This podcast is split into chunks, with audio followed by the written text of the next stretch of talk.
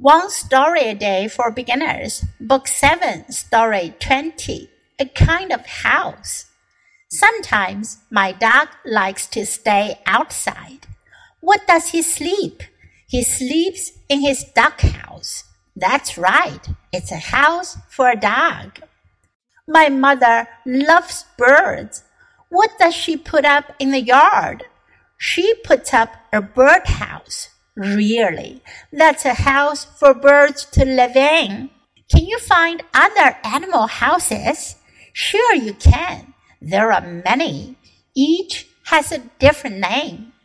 今天故事讲的是 a kind of house，一种房子。Sometimes my dog likes to stay outside. 有的时候我的狗喜欢在户外待着。Where does he sleep? 他在哪睡觉呢 ？he sleeps in his dog house. 他在他的 dog house 狗狗屋里睡觉。That's right, it's a house for a dog. 对了，那是给狗狗的房子。My mother loves birds. 我妈妈喜欢鸟。What does she put up in the yard? 她在院子里搭了什么呢？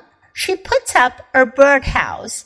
她搭了一座鸟巢、鸟屋。Really，真的。 that's a house for birds to live in. 是给小鸟住的房子。Can you find other animal houses? 你能找到其他动物的房子吗？Sure, you can. 你当然可以。There are many. 有很多呢。